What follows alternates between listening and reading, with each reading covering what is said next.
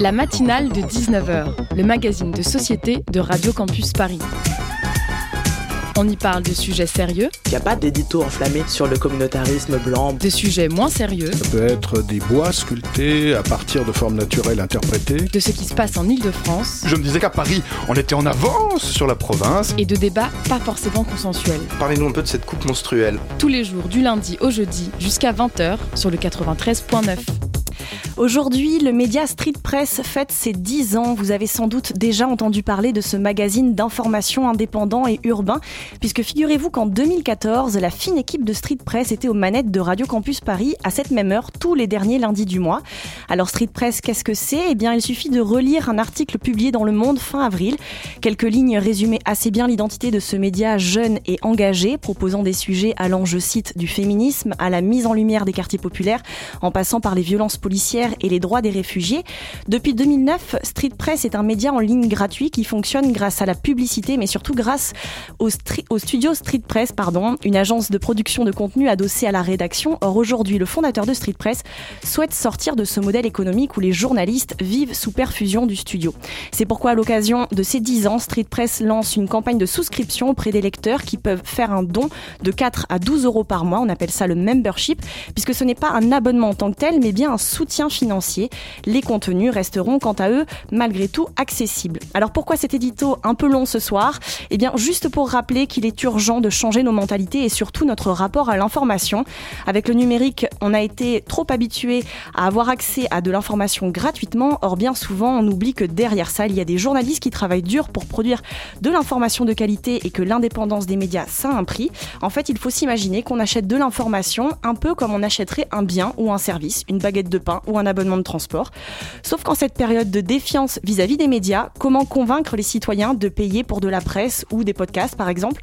Sans doute en montrant, en montrant, en montrant qu'on est indépendant et qu'aucun politique ou industriel ne tire les ficelles.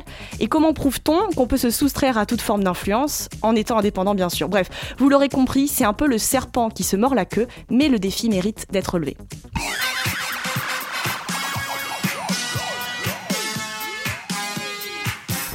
Bienvenue à toutes et à tous dans la matinale de 19h. Ce soir, on parle du documentaire À cœur d'avocat, un film de Mika Gianotti qui suit un groupe d'avocats commis d'office dans leur quotidien et qui sort en salle dès demain. Et en deuxième partie d'émission, on s'intéresse à la Salle Blanche, une nouvelle école de théâtre qui se veut au plus près de la recherche-action et de l'expérimentation. Et enfin, chronique. Côté chronique, on entendra Elliot et Stéphane. Alors restez à l'écoute de Radio Campus Paris. La matinale, c'est maintenant. Oui, allô? Vous avez trouvé mon numéro dans la chambre de votre fils? Il a, il a bousculé quelqu'un? Et dans le coma? L'avocat, quand il défend quelqu'un qui a commis quelque chose d'horrible, il faut qu'il le ramène dans la communauté humaine.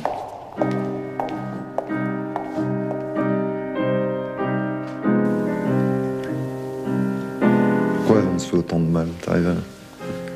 Qu'est-ce que t'en dis, toi? Que votre petite amie, je peux l'appeler et est-ce qu'elle peut m'apporter des justificatifs Elle fera le tri avec moi. Mais euh, vous. Euh, oh, vous, mais dedans, dedans, non, mais dedans, il y a des trucs que j'ai. Déjà, faites, faites le tri tout seul. Je vais faire le tri toute seule, d'accord. Y a-t-il un ancien secrétaire dans la salle? Oui. On sent dans votre propos une sorte de méchanceté contenue.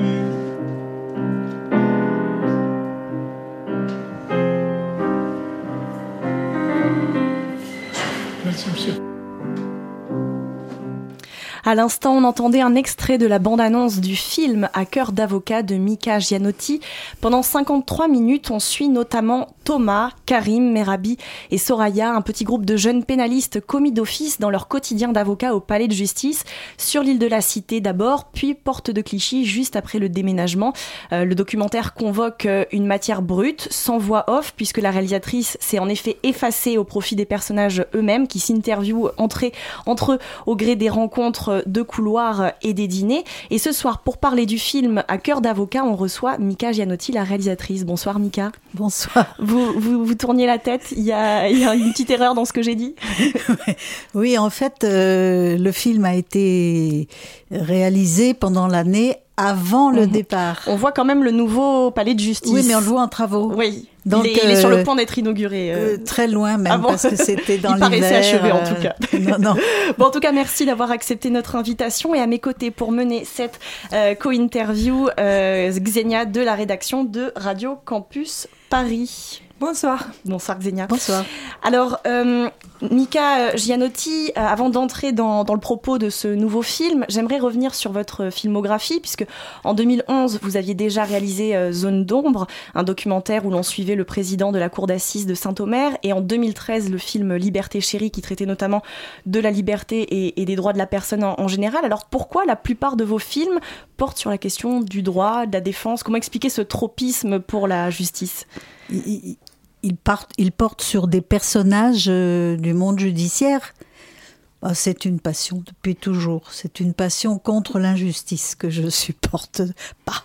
Il y a, y, y a, un événement euh, majeur dans, dans, votre vie, dans votre enfance, qui euh, expliquerait euh, non. cet intérêt? Non, non, non, pas particulièrement. Non, non, c'est une passion. Surtout l'intérêt pour les cas pénaux, parce que vous, vous évitez quand même les cas de la justice civile. Euh, non, je suis partie en, de, en 2000, euh, c'était en 2000, euh, enfin il y a, y, a, y a, longtemps, en 2000, autour de 2000. Sur, je suis partie du, en fait, du, de la proximité d'un tribunal d'instance. Le film s'appelait à l'époque Dans le sillon du juge sans robe, et c'était des, des, des, juges et des conciliateurs de, de justice du niveau le plus, le plus petit donc dans le civil. Mmh. Et puis, euh, 20 ans après, même, même beaucoup moins, euh, je suis venue à filmer d'autres magistrats, et c'était tous, c'était des magistrats euh, du pénal. Mmh dans les correctionnels et surtout dans les salles d'assises. Alors je l'ai dit en introduction, dans euh, À cœur d'avocat, on suit un groupe de jeunes avocats euh, commis d'office. Peut-être que vous pourriez euh, nous expliquer précisément ce que recouvre cette dénomination, que, que, les auditeurs et les auditrices comprennent bien de quoi on parle. Euh, autrement dit, qu'est-ce que ça veut dire être commis d'office et comment on devient commis d'office? Bah, Déjà, c'est pas sur les avocats, c'est vraiment sur les défenseurs. C'est-à-dire que je ne m'intéresse et dans la vie et dans le film que aux avocats, euh, un petit groupe à l'intérieur des avocats, que je, moi je nomme les défenseurs, puisque ce sont des avocats qui défendent des accusés.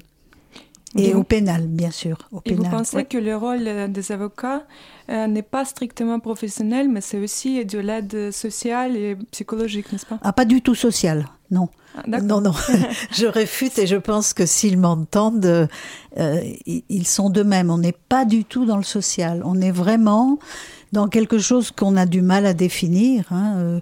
Dans le film, on essaye de le définir parce que je leur ai demandé de me parler de là où eux viennent. Mmh. Et en fait, c'est euh, une sorte de conviction, euh, je ne sais pas d'où elle vient. Souvent, c'est dans la, les parents qui ont. Alors, c'est c'est avec les parents ou contre les parents? Alors juste, j'aimerais qu'on qu revienne sur la définition de commis d'office. Ma ma première alors, question, qu'est-ce que ça veut dire? Donc des défenseurs commis d'office, c'est-à-dire que ils sont convoqués par euh, l'ordre des avocats. C'est pas eux qui décident, mais ils sont candidats à être commis d'office. D'accord, donc c'est vraiment volontaire.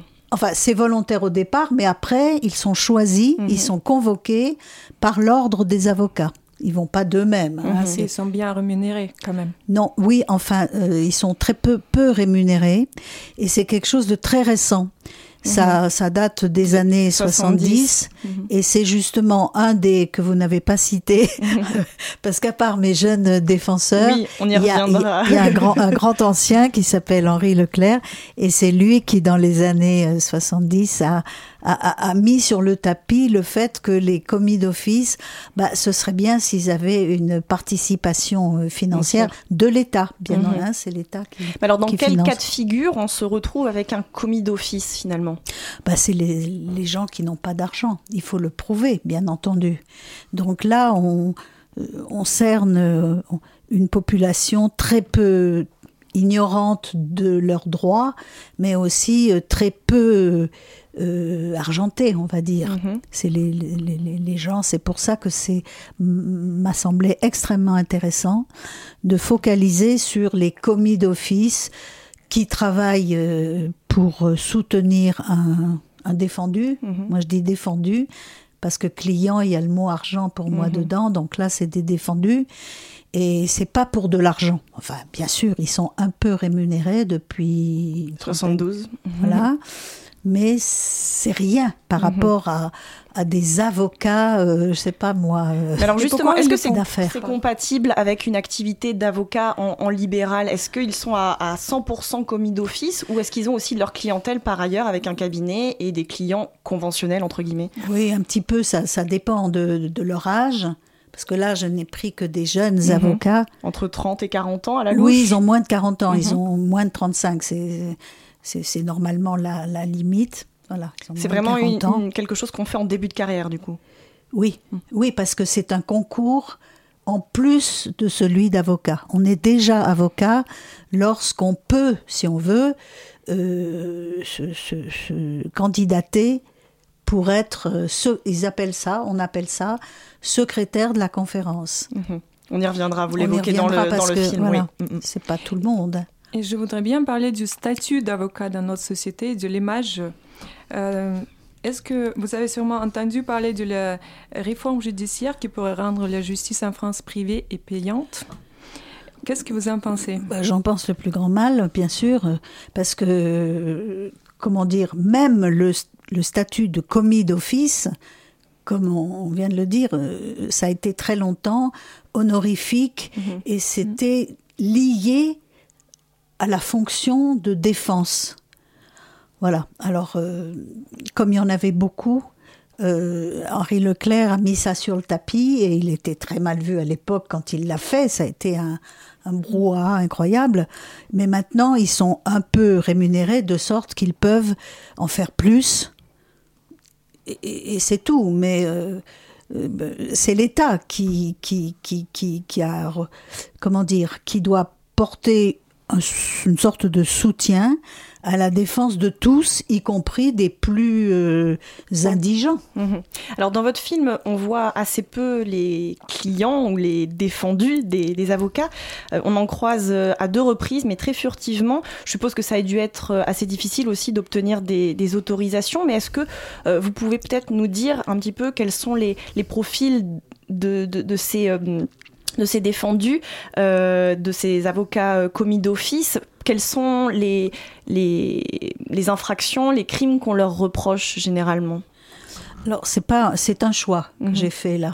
C'est pas du tout que j'avais pas les Les autorisations, autorisations, d'accord. puisque auparavant j'ai fait un film euh, très conséquent qui s'appelle Zone d'ombre et qui est euh, sur euh, une trentaine d'audiences d'assises. Donc c'est pas ça, c'est vraiment un choix parce que j'ai constaté euh, partout à la télé, partout, dans tous les euh, comment dire, comment on appelle ça, les, les séries, euh, qu'on ne voit que des des avocats en action, mais c'est tout faux, tout est faux, tout est complètement inventé, ça n'a rien à voir, les relations entre un avocat, la police, Mhm. tout ça, c'est du... Mais alors le profil de ces, Alors de le ces gens, justement, leur les- profil, c'est ça qui m'a attiré, c'est ça que j'ai voulu montrer dans, dans le film.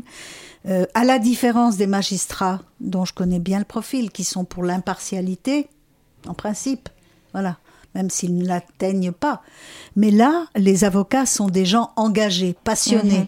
Je, je parle Et- des, des, des défendus, des, des accusés entre guillemets, enfin Ah, des de- d'accord, leurs que clients, vous les des clients. D'accord. Enfin, les défendus. Alors, les défendus, c'est euh, avec toutes les exceptions, bien sûr, possibles, mais c'est essentiellement des gens qui n'ont absolument pas la connaissance le- euh, de, de, de, de- des effets, des conséquences de leurs actes, la Mhm. plupart du temps.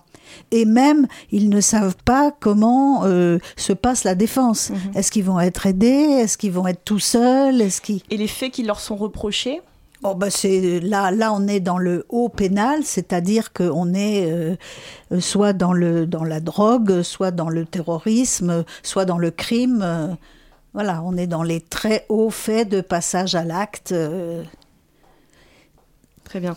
Alors dans un instant, on continue de parler du film documentaire À cœur d'avocat avec la réalisatrice Mika Gianotti, mais tout de suite une courte pause musicale avec You Make It Better de Adi, Adi Suleiman. You are the stars, you're my ocean. You are the light, you're my potion. You are the one that's deserving. Me life without no mention. I wanna tell you that I love you so. I'll hold you close, never let you go. When I hold you close, see that moonshine. Baby, no, there's nothing different till the sunrise.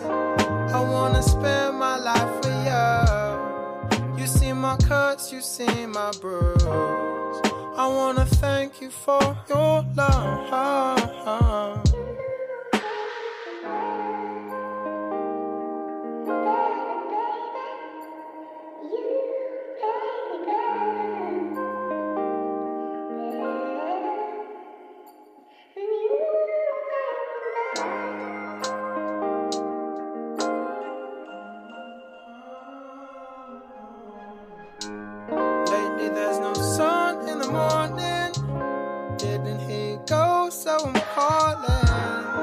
I wanna say that I'm falling.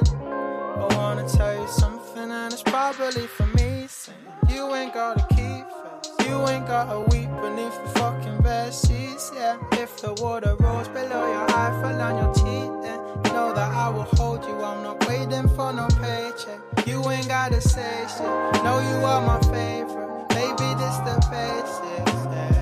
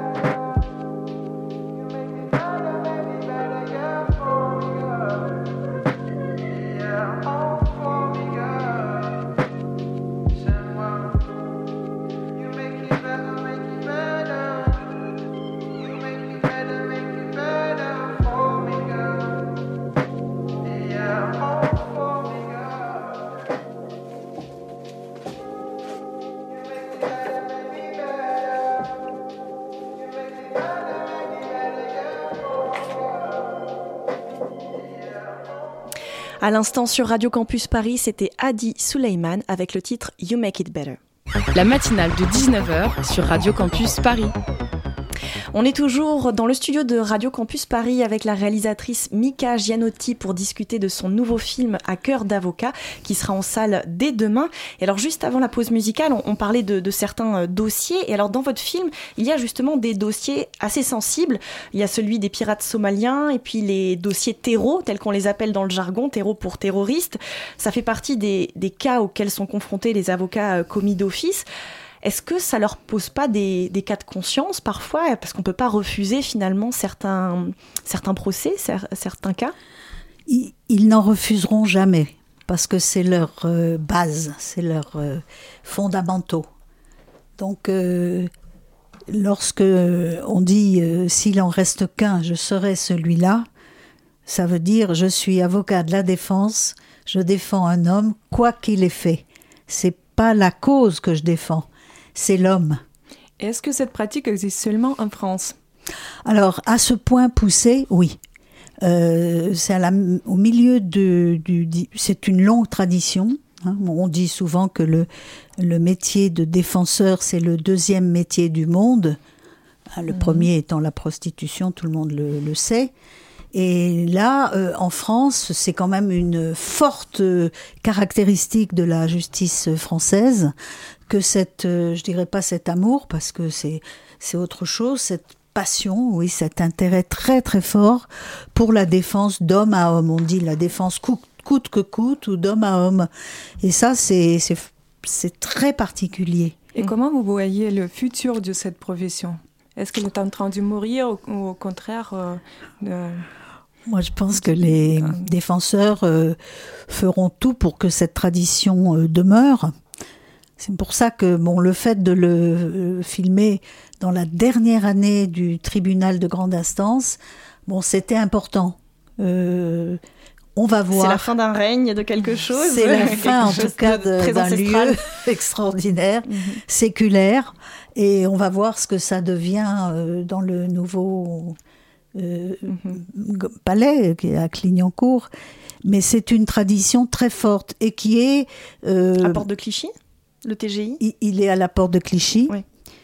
Maintenant, le 17e. Oui, pas Porte de Clignancourt, c'est pour ça. C'est pas très loin, c'est pas très loin. Euh, voilà. Alors, j'aimerais qu'on s'immisce un petit peu dans la réalité du quotidien de ces avocats commis d'office, parce que dans votre documentaire, on voit l'une des avocates à un moment donné devant un ordinateur avec un, tableau Excel assez impressionnant qui montre peut-être le côté un peu industrialisé, massif de, tout ce dispositif. Ensuite, on la revoit dans un box euh, assez spartiate en train de s'entretenir avec un, client. On comprend aussi qu'il y a de nombreuses heures d'attente. Bref, c'est pas tous les jours facile pour eux. Et puis plus tard, un autre personnage se demande à quoi il sert. Elle dit que euh, les dés sont jetés, qu'il fait partie d'une mascarade judiciaire. C'est assez fort. Alors, à votre avis, qu'est-ce qui motive ces, ces avocats à exercer en tant que commis d'office, finalement, malgré toutes ces contraintes et ces difficultés? Bon, d'abord là, ce qu'on voit avec euh, Soraya Noir, qui n'est pas secrétaire de la conférence d'ailleurs, qui est pénaliste euh, tout, tout simplement. Pour le moment, elle est très jeune, donc euh, elle pourra passer ce concours, interne. Mais c'est ce qu'on appelle de la comparution immédiate, c'est-à-dire que euh, le le mise en examen, enfin le voilà, vient d'être euh, vient de sortir Vient de garde à vue. Ah oui. Non Euh, non, non, il le- ah, le mis en examen, d'accord, Le oui. mis en examen vient de sortir de la garde à vue. Elle a pu en tant qu'avocat accéder au- au- à la police là où il était en garde à vue. Euh, lui dire deux mots, enfin l'écouter surtout, l'écouter. Et là, elle a quelques minutes, mais c'est vraiment quelques minutes, là où on la voit, chez le procureur, enfin chez le procureur, dans la salle de la, de- du procureur, une très grande salle où il y a, voilà. Et là, elle a quelques minutes pour feuilleter son dossier et pour le préparer à soit, enfin pour le préparer à aller en audience avec euh, des juges, mais dans la, tout ça dans la même journée. C'est extrêmement rapide et, et donc. euh, Alors, qu'est-ce qui les motive? Qu'est-ce qui les motive? Alors, il y a une scène dans le film où on les voit tous, enfin tous, euh, sept ou huit, y compris avec Henri Leclerc, Mhm.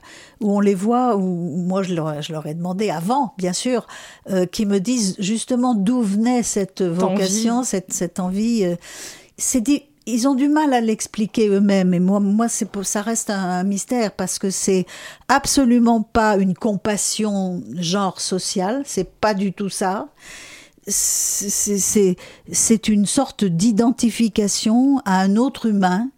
euh, et c'est une, croyance, mais il faut, faut, faut pas croire que ce soit une croyance euh, de type, euh, je sais pas moi, religieux. Pas du tout. C'est une croyance juridique dans, dans le fait qu'un homme euh, ignorant a besoin dans notre société, mais depuis longtemps, a besoin d'une aide juridique. Voilà, s'il est ignorant, il va pas s'en sortir. Mhm. Et comment vous avez effectué le casting des protagonistes? Euh, J'imagine que c'était pas facile, euh, ou pas tout le monde voulait participer à votre film. Comment vous avez fait le choix Si c'était assez Oh. facile parce que quand j'ai décidé, quand j'ai eu décidé d'aller, je dis un peu, c'est pour, pour rire, un peu aller voir sous la robe noire, puisqu'on les appelle Mhm. les robes noires. Qu'est-ce qu'il y a? Parce que je les, a- je les voyais avant dans les salles d'audience d'assises, tout ça, je les voyais seulement au temps de la plaidoirie. Et au moment de la plaidoirie, c'est une face où ils sont extrêmement concentrés, ils ont préparé pendant des, des heures et des heures. Et on devine rien d'eux. Enfin, je ne devinais rien d'eux. Et quand j'ai eu cette curiosité qui m'est montée, qui m'est montée, ça c'est le cinéma documentaire, ça monte, ça monte, puis à un moment où il faut aller voir, j'ai commencé à en rencontrer un, c'est Karim Lawafi, qui m'a présenté quelqu'un d'autre et je me suis et etc. Il y en a une dizaine dans ce dans le film et en fait, je, je me suis très vite rendu compte que c'était une famille. C'est un groupe extrêmement soudé parce que l'année où ils passent ce concours, ou même s'ils le passent pas, comme Soraya, euh, ils sont extrêmement soudés entre eux. C'est très fédérateur. C'est Mhm. très familial, comme on peut dire. Alors justement, parce que moi j'ai dressé tout à l'heure un, un panneau, euh, un tableau plutôt assez sombre finalement du quotidien de, de ces avocats, mais dans votre documentaire, Mika Gianotti, vous vous attachez à les filmer aussi dans- pendant des soirées, euh, pendant les fameux concours euh, de la conférence du barreau avec euh, Henri euh, Leclerc, le, doyen. Euh, pourquoi du coup avoir tenu à filmer ces, moments-là? Qu'est-ce que ça dit de leur réalité? Ben, ça dit que c'est un profil, de, de mon point de vue, et c'est ça l'axe de, de mon film, c'est un profil très très différent des magistrats et très particulier, parce que je n'en connais pas d'autres. Parce que les, le concours, il est monté, il est organisé par l'ordre des avocats. C'est pas quelque, c'est pas simplement comme on pourrait dire d'un chirurgien ou d'un qui voit des choses terribles, qui se dé- qui se défoule, qui se délasse. Non, c'est obligatoire, c'est quelque chose qui est organisé par l'ordre des avocats. Mhm. Ces concours, c'est une fois par semaine. Les Berriers, Voilà, peut-être expliquer ce que c'est. les Berriers, c'est un peu la même chose, mais ça a été monté par un bâtonnier euh, en 1850, en gros, qui était euh, extrêmement insolent, impertinent et drôle, un humour d'enfer, et c'est ça a créé donc une espèce de, de parallèle à la simple conférence, euh, voilà. Mhm. Ce sont des, faut- des exercices d'art oratoire, sont- un peu de stand-up, quoi, d'une certaine façon. C'est pas, enfin, pour moi, c'est beaucoup plus que l'art oratoire. Euh, Robert Badinter dit que pour être défenseur, il faut plaire, émouvoir et convaincre. Donc c'est beaucoup plus que l'art oratoire. Pour moi, il n'y a pas de comparaison. Merci beaucoup en tout cas Mika Gianotti d'avoir fait escale dans la matinale de 19h de Radio Campus Paris. Je rappelle que votre film sera diffusé au cinéma Le Saint-André-des-Arts dans le 6e arrondissement de Paris du 8 au 29 mai prochain avec à chaque fois des intervenants différents euh, pour débattre après la projection. Et donc chers auditeurs et chères auditrices, vous pourrez retrouver le programme complet sur le site ciné-saint-andré.fr.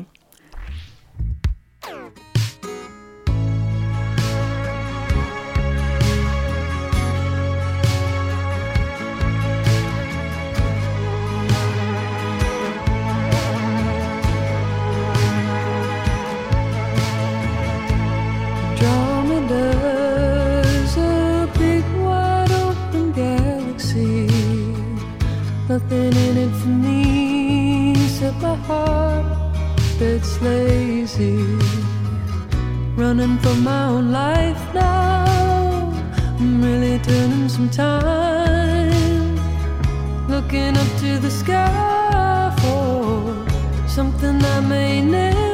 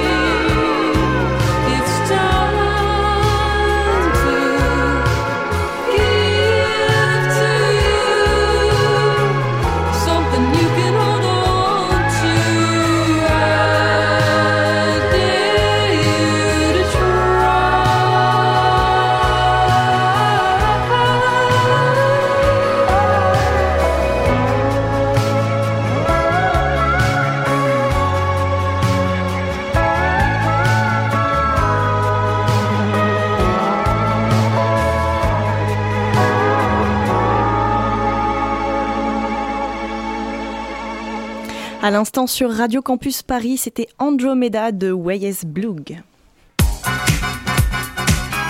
La matinale de 19h, du lundi au jeudi jusqu'à 20h sur Radio Campus Paris.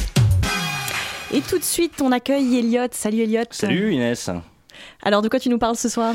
Alors, une fois n'est pas coutume, je vais rendre un hommage. Hier, c'était Léonard de Vinci. Aujourd'hui, je vais rendre un hommage un peu mystère. Ce sera le, le grand mystère de, de cette soirée, à savoir qui je rends hommage. C'est parti, tout de suite. Alors salut les copains, bienvenue sur Radio 80 80 Fever, la radio qui rappelle vos souvenirs. Ce soir on se passe le dernier Désirless, dernier album complètement champ max avec le nouveau téléphone Bertignac qui nous envoie aujourd'hui du très gros steak. Ce sera sur les ondes de 80 Fever. On reste planté là. Non mais ça va pas ou quoi? Qu'est-ce qui te prend Euh, Je peux pas faire un truc, je peux pas faire de radio. Ça- penses-tu de non? Non mais si, non mais je peux pas. Je l'ai travaillé ce truc-là, je l'ai écrit. Qu'est-ce que, qu'est-ce que Maintenant, zip là. Non mais non, c'est c'est pas possible. ça. Je, je dis que j'ai bossé dessus, je l'ai écrit. Non mais c'est insupportable, je ne peux pas faire ça. Je l'ai tra- Non mais écoute, tu sais quoi Titre zip là. Ok, bah tu sais quoi Là, je vais te faire un truc incroyable. Tu sais quoi Je vais te faire un truc, mais hum, du délire. Tiens, tiens. Dans un monde terrible où le fromage est maître, une petite région de Savoie orientale fait surface et résiste.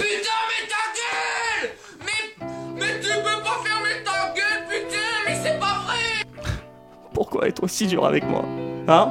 Tu peux me le dire, ça? Je ne suis qu'une fille face à un garçon et qui lui demande de l'aimer. Mais ça, tu peux pas comprendre, non? Tu peux pas comprendre que tu n'as qu'une pierre à la place du cœur comme ta petite taille le laissait présumer. Hein? Mais tu sais quoi? Tu sais quoi? Moi, je vais te dire un truc. Je vais te le dire. Je vais te faire un truc incroyable. Ah, mais non, mais j'ai une idée en fait. Ah, mais oui, tu sais quoi? Je vais te faire du Ridley Scott. T'aimes bien? Blockbuster, un truc comme ça, un truc qui dépote. Tu vas voir.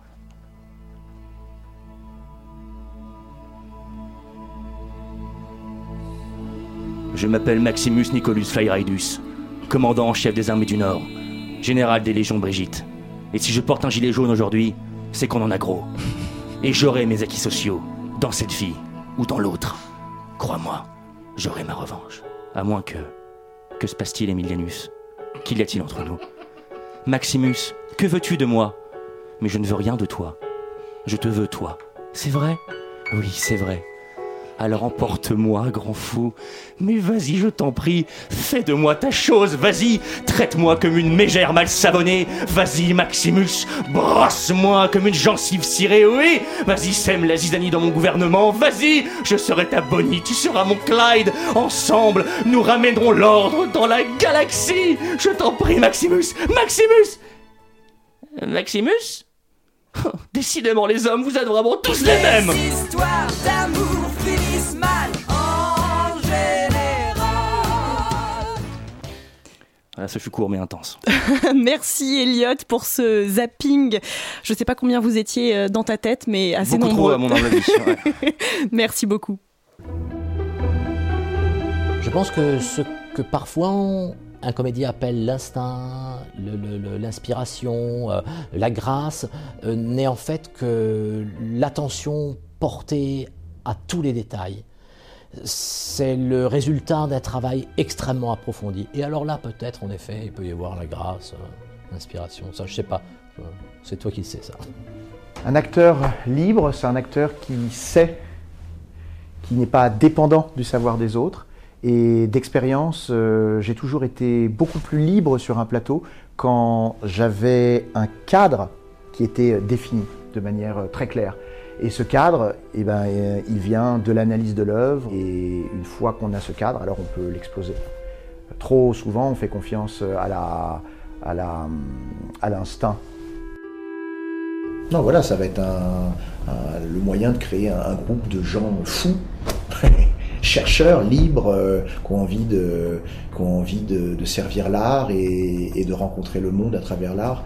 Et ça va laisser euh, la place à chacun de travailler en profondeur.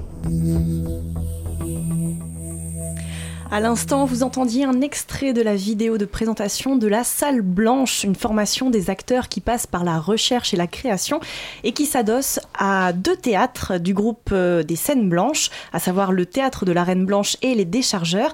La Salle Blanche qui ouvrira ses portes à la toute première promotion dès l'automne prochain, une promo que la jeune comédienne Zita Enroth a d'ailleurs accepté de parrainer. Alors ce soir, on est en studio avec les directeurs artistiques et pédagogiques de la Salle Blanche, Xavier Gallet et Florian Bonsoir messieurs.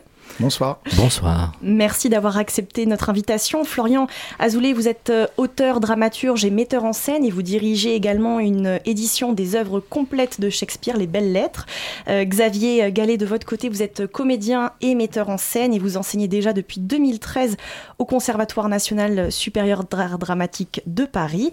Et à mes côtés, Elodie pour mener cette co-interview. Bonsoir, Bonsoir. Elodie, quel plaisir de te retrouver, ça fait longtemps. Alors, euh, Xavier Gallet et Florian euh, Azoulay, vous lancez aujourd'hui donc une nouvelle école de théâtre, Euh, mais j'aimerais revenir euh, sur vos parcours euh, respectifs. Comment vous, vous vous êtes formé au théâtre, l'un au métier de, de dramaturge et l'autre au métier de, de comédien? Je commence alors, Xavier. Vas-y, Florian. Euh, double formation en fait, une formation universitaire, euh, des études de lettres euh, modernes à l'université, tout simplement, et euh, parallèlement un conservatoire de région en- à Nice. Voilà, conservatoire en, en art dramatique. Mhm. Xavier? Oui, alors moi c'est donc euh, euh, théâtre. Euh, j'ai dû faire une dizaine d'années de cours amateurs en banlieue parisienne. Et puis j'ai passé une année euh, à l'école Florent à Paris pour préparer le concours du Conservatoire national que j'ai eu et j'ai passé trois années au concours. Après, euh, j'ai passé pff, beaucoup de, de temps à faire des stages euh, en tout genre en France et ailleurs. D'accord. Et alors, qu'est-ce que vous reprochez finalement à l'enseignement de, de l'art dramatique tel qu'il est pratiqué aujourd'hui en France au point de vouloir créer une nouvelle formation? Xavier Mhm. Euh, je serais mal placé pour reprocher quoi que ce soit à qui que ce soit, étant donné que je suis euh, déjà professeur euh, quelque part au conservatoire.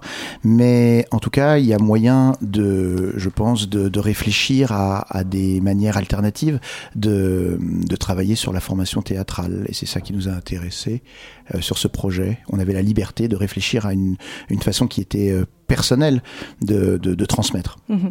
Alors, votre formation, elle se rapproche euh, presque de la, de la recherche-action, de, de, de l'expérimentation finalement avec euh, la salle blanche.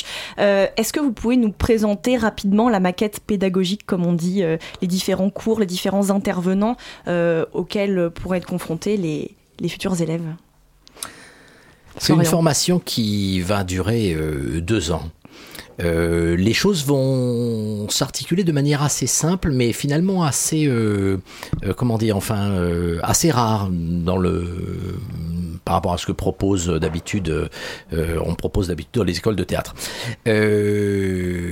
Pendant deux ans, les élèves vont se construire avec nous un projet artistique, une création donc, et dans le cadre de, cette création-là, on va les former et on va les former à toutes euh, les disciplines qui sont les disciplines, euh, on va dire euh, euh, traditionnelles, hein, que ce soit la diction, le corps, etc., etc., euh, l'histoire du théâtre, hein, mais aussi des euh, disciplines un petit peu plus rares qui sont assez peu abordées finalement dans le monde du dans, dans, dans- l'enseignement, c'est-à-dire là des ateliers d'écriture, des, des ateliers d'analyse filmique, d'analyse dramaturgique, etc.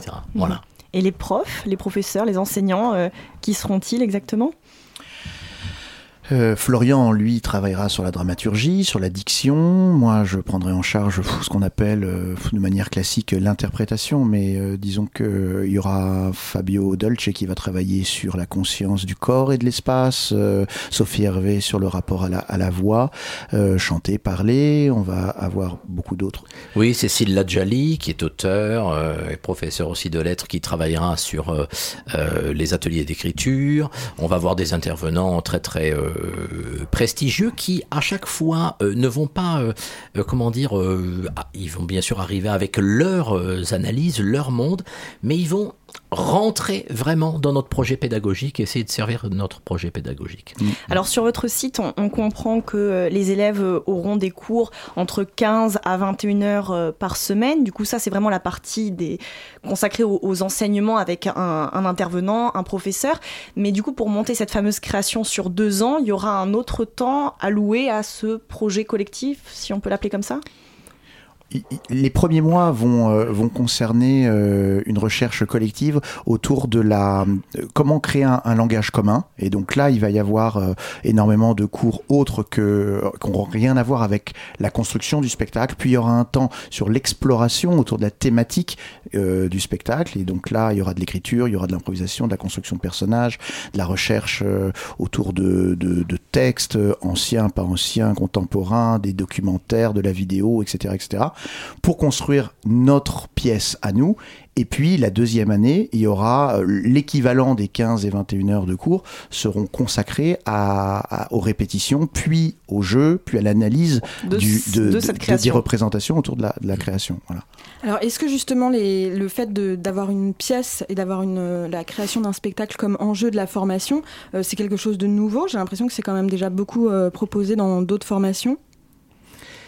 Oui, alors, euh, il y a des choses qui peuvent être proposées de cet ordre-là, mais jamais sur un temps aussi long. C'est-à-dire que vous pouvez avoir dans les conservatoires ou dans d'autres écoles des, des fins de, de, de, formation où on présente un spectacle, mais le spectacle aura été monté en un mois, un mois et demi, deux mois, quinze jours, que sais-je. Mais ce n'est, ce sera pas fait dans le cadre d'une vraiment d'une exploration euh, créative, une exploration artistique aussi longue. Alors vous avez parlé euh, de l'exploration dramaturgique et artistique finalement, mais ce qui est très difficile pour les métiers de comédien et les métiers de metteur en scène, c'est aussi euh, la production, la prospection de public, la prospection de subventions. Est-ce que ce sont des problématiques que vous abordez euh, dans votre formation? Oui, bien sûr. C'est la recherche là, c'est de comment faire pour pour euh, favoriser le passage de l'école euh, au, travail professionnel. Et effectivement, euh, bah là, c'est aussi une des raisons qui nous a fait accepter la proposition d'Elisabeth Bouchot, qui est directrice du, théâtre de la Reine Blanche. C'est comment on peut, justement, vous disiez, s'adosser à des structures déjà professionnelles. Ça, c'est assez rare. Et, et comment réfléchir pendant qu'on est en train de, de travailler sur l'artistique à comment cette voix singulière de chacun peut effectivement s'exprimer concrètement dans le métier euh, dans, dans, le paysage culturel actuel et donc donner les armes à chacun euh, euh, qui vont leur permettre de, de faire entendre leur voix. C'est pour ça qu'on aura notamment comme intervenante la directrice de production du Théâtre du Rond-Point, Anne Kunz, et puis des gens vraiment qui, qui, qui, qui, qui auront à cœur de, de, de, de, de parler de professionnalisation. Enfin, voilà. Aussi bien dans le domaine du théâtre privé que du théâtre public, aussi bien dans le théâtre que dans le cinéma. Mhm. Alors avant de poursuivre euh, notre discussion avec euh, Xavier Gallet et Florian Azoulay sur la formation des acteurs et des actrices à la salle blanche, je vous propose de faire une petite pause musicale avec Dolce Vita de Mr. Auzo.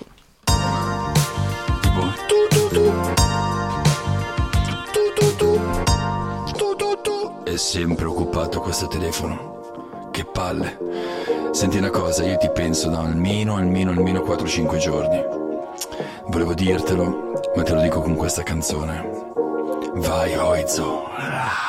Soffro di tutto ma non soffro il freddo. La mia città mi tiene al caldo, guerriero moderno. Quando mi sveglio forse è meglio che ritorno a letto. Mi guardo allo specchio, sembro Peter Pan da vecchio. Se faccio un figlio nasce un Modigliani, Punani. Se scendo al bar ritorno su domani, Punani. Salvo tua sorella sul telefono come Punani. Guardo le sue foto, mi emoziono, mi sporco le mani.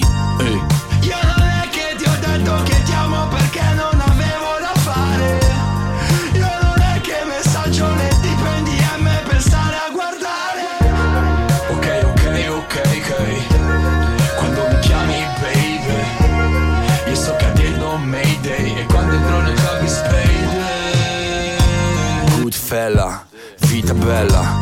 vedi grassa per me sei fotomodella.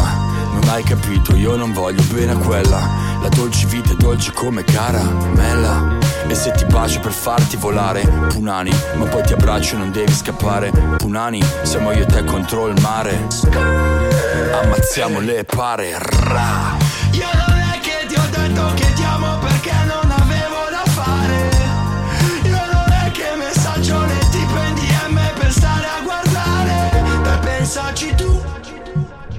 Dai pensaci tu. Dai pensaci tu. Che da quando non ci sei più non faccio scorrere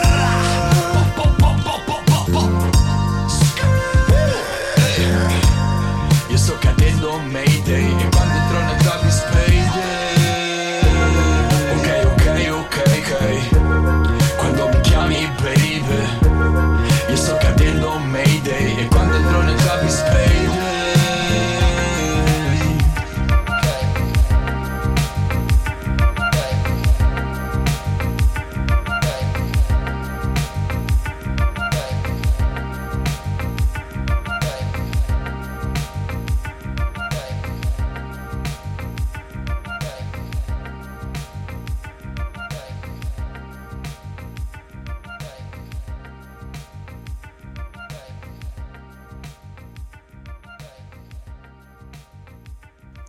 À l'instant sur Radio Campus Paris, c'était Dolce Vita et c'est signé Mister Oizo. La matinale de 19h sur Radio Campus Paris. Alors on est toujours euh, en studio avec euh, Xavier Gallet euh, et Florian Azoulay pour discuter de l'ouverture de la Salle Blanche, une nouvelle école de théâtre parisienne qui se situera donc dans le 18e arrondissement, juste à côté de la Reine Blanche. Alors cette école de, la Salle Blanche, on peut l'intégrer sur concours. Les épreuves auront lieu les 3 et 5 juin au théâtre Les Déchargeurs dans le premier arrondissement de, Paris pour le coup. Alors quelles sont les, les épreuves au juste? De ce concours d'entrée Une, Florian. euh, une scène euh, donc euh, choisie euh, euh, ce- enfin, au, choix, au, choix- au choix du, du, du, du, du, Du candidat. du candidat, euh, Euh, dans une le répertoire euh, traditionnel, on va dire 17, 18e, 19e siècle. Une autre scène choisie euh, euh, à partir d'un, hum, de trois euh, textes qui nous tiennent à cœur et qui pour nous sont assez importants, c'est-à-dire euh, euh, Mnémonique du théâtre de complicité Simon McBurney, euh, Notre petite ville, Thornton Wilder, qui est euh, une pièce euh, culte aux États-Unis euh, des années 30, et euh, le Angels in America de Tony Kushner. Ce sont trois pièces fleuves euh, anglo-saxonnes. Anglo-saxonnes, ce que je veux dire, un répertoire Exactement, très anglo-saxon. Exactement, Mhm. volontairement. Euh, et on a aussi un haïku. Alors, euh, qu'il faut mettre en scène, qu'il faut prendre en charge de manière poétique ou pas avoir. Donc ça c'est une forme d'audition finalement. C'est toujours là dans l'audition. Oui. Ça fait toujours, ça fait partie des, des, des quatre euh, euh, travaux à préparer. Et enfin, euh, un comics. Euh, là, je te laisse. de, de, de, de, de- de Charles Monroe Schulz, c'est-à-dire le créateur des, le créateur des Peanuts. C'est euh, l'univers de Ch- Charlie Brown, de, de Snoopy, euh, Lucy, etc. Et donc c'est un dialogue, euh, ce comics. Euh, pas forcément. Hein. Vous avez des comics où il y a absolument aucune aucune bulle. Vous avez des comics où vous avez euh, tout plusieurs, enfin trois, Des quatre, cinq, six onomatopées, personnes- voilà. personnages. Enfin non non. Et puis pas- comment faire Est-ce que est-ce qu'ils vont prendre et décider de, de respecter les vignettes? Est-ce qu'ils vont faire des liens entre les vignettes? Euh, Comment les bulles vont être prises en charge? Ce sont des travaux qui nous semblaient euh, euh, mettre en jeu une, une poésie, une poésie de l'acteur. Donc les, les comédiens arrivent pas seulement avec des compétences de comédiens, voire d'artistes débutants, ils viennent déjà avec des propositions de mise en scène? Mais oui, bien sûr. Il y a un travail De préparatoire, c'est ça, à domicile Oui. avant de venir à l'examen. Alors, mise en Ah scène, oui. peut-être le, D'accord. te- le terme est euh, peut-être un peu trop écrasant, mais en tout cas, ce sont des, des propositions, tout simplement. C'est un point de départ. Un haïku japonais, c'est un point de départ, et allez savoir, peut-être qu'à partir d'un haïku japonais, on peut faire une proposition qui dure euh, 45 minutes. Alors quel est, quel est le, le profil attendu justement de, de ces candidats et de ces candidates? Euh, Est-ce qu'il y a des, des prérequis, une fourchette d'âge? Euh, Est-ce que vous pouvez nous en dire un petit peu plus? Alors, pour celles euh, et ceux que ça intéresserait. Oui, bah, j'espère qu'ils vont être nombreux. On part euh, de, de 18 ans et on met pas de limite d'âge. Justement, ça fait partie aussi des, des fois des limites qui, qui sont contraignantes sur les, les écoles euh, de théâtre. Donc là, on a déjà des propositions de, de gens de, de tous âges et de tous horizons. Euh, tout horizon euh, artistique. Il y en a qui, qui ont plutôt travaillé sur la musique, d'autres qui travaillent sur le chant, d'autres sur la danse. Et on aimerait avoir justement euh, réunir un groupe cohérent de oui, de, gens qui ont envie de devenir des artistes euh, pluridisciplinaires et, euh, qui utilisent tous les langages qui sont à notre portée pour exprimer ce qu'ils ont au fond d'eux. Donc euh, non, on espère avoir surtout des gens bien, bien jetés, qui ont envie, qui ont besoin de structure, qui ont besoin de culture générale pour pouvoir s'exprimer et qui ont- sont intéressés par le, le dialogue, le dialogue à l'autre. Voilà. Et puis qui ont les, moyens, si je peux me permettre, parce que du coup, pour passer le, concours d'entrée, euh, les candidats et les candidates doivent s'acquitter de la somme de 50 euros. Ensuite, s'ils sont reçus, il y a les frais d'inscription euh, qui s'élèvent à, à 350 euros pour l'année, donc si on fait deux ans, c'est x2. Euh, et à cela s'ajoute le coût de la, formation mensuelle de 490 euros. C'est quand même assez onéreux, hein, qu'on se le dise. Moins que les cours Florent, certes, mais euh, plus que les cours, euh, les cours Simon ou la fac, évidemment. Alors, est-ce que vous vous n'avez pas peur que ces, ces prix soient un peu euh, dissuasifs pour les candidats et, les candidates? Bon, les gens qui s'intéressent à ce genre d'école et de formation savent que malheureusement on, est aujourd'hui dans, ces prix-là. Ce sont évidemment c'est- un prix qui a priori comme ça est conséquent, sauf qu'en fait c'est sur deux ans au lieu de, de trois comme la plupart des formations. Que là ou dans d'autres écoles comme vous avez annoncé, des fois il y a 9 heures de cours, là on en est entre 15 et 21, qu'on va jouer un spectacle pendant un mois, qu'on a des intervenants tous très professionnels, très forts, des chercheurs dans leur euh, dans leur domaine, que euh, oui, euh, on, on va on va leur demander beaucoup de travail. C'est sûr que on a aussi réfléchi à ça et qu'on a envie d'avoir des, on va aussi avoir peut-être des aides et on est en train de travailler très fort pour aider ceux qui auraient un désir fou, un talent de cinglé et qui auraient un peu moins les moyens euh, pour essayer de les aider. Merci beaucoup en tout cas Xavier Gallet et Florian Azoulay d'être venus nous parler de l'ouverture de la salle blanche, l'école de, de théâtre donc qui ouvrira euh, à l'automne prochain. Euh, je rappelle que les inscriptions sont ouvertes jusqu'au 27 mai et que vous pouvez euh, retrouver toutes les informations sur le site lasalleblanchetheatre.com. La matinale de 19h, le magazine de société de Radio Campus Paris.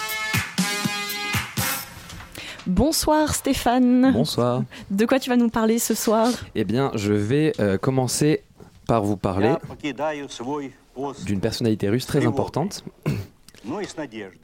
qui a dit un jour, le 25 décembre 1991, Nous sommes les héritiers d'une grande civilisation et maintenant il dépend de chacun de nous de revenir à une vie moderne et décente. C'est Mikhail Gorbatchev qui, au moment du discours de sa résignation, a euh, prononcé de grands mots très inspirants quant à l'URSS et la position politique mondiale de, ce, euh, cette grande nation en déclin.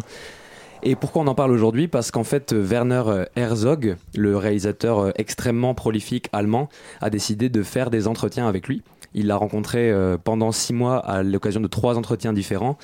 Et il a voulu en fait faire des entretiens où il, entre guillemets, lui redonnait la valeur qui pour lui a été un peu oubliée de Gorbatchev, qui est euh, le fait que les gens sous-estiment l'importance qu'il a eu dans euh, l'unification des peuples et dans toute la lutte pacifique qu'il a menée. Werner Herzog, c'est un réalisateur allemand qui a démarré sa carrière dans les années 70, qui a commencé par euh, Once, qui en plus d'avoir fait Fitzcarraldo, Barfly, qui a parlé de cocaïne, de bouddhisme dans tous ses films, il a fait jouer les deux plus gros tarés du cinéma, à savoir euh, Nicolas Cage et Klaus Kinski.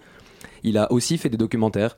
Et parmi eux, euh, il a eu aussi le luxe de se payer le, le fait de mépriser euh, complètement Emmanuel Carrère. Si vous avez lu Limonov, vous verrez très bien de quoi je parle. Mais surtout, euh, il a fait dans ses, euh, dans ses films énormément de- d'entretiens à la fois mystiques, politiques, religieux. Il a parlé, de- le Vénérable W, qui était son documentaire le plus récent qui était, qui était sorti, il parlait de la notion de méditation qui est aussi très présente chez, chez Carrère. Mais surtout, en fait, dans ces, dans ces entretiens, je me suis dit, mais attends, attends, attends, un réalisateur qui filme un homme politique russe, c'est pas sans rappeler euh, Oliver Stone qui avait fait les, les brillantes et âpres conversations avec Monsieur Poutine, dont je ne sais pas si vous connaissez l'existence, mais qui était sorti en 2017 sur, euh, j'ai oublié, c'était sur Showtime aux États-Unis, qui avait été diffusé sur France 3 en série d'entretiens de 4 épisodes. Et l'idée donc c'est que ce film réalisé par Werner Herzog va sortir prochainement dans les salles européennes. Il est déjà présent sur les, il est déjà diffusé aux États-Unis en fait.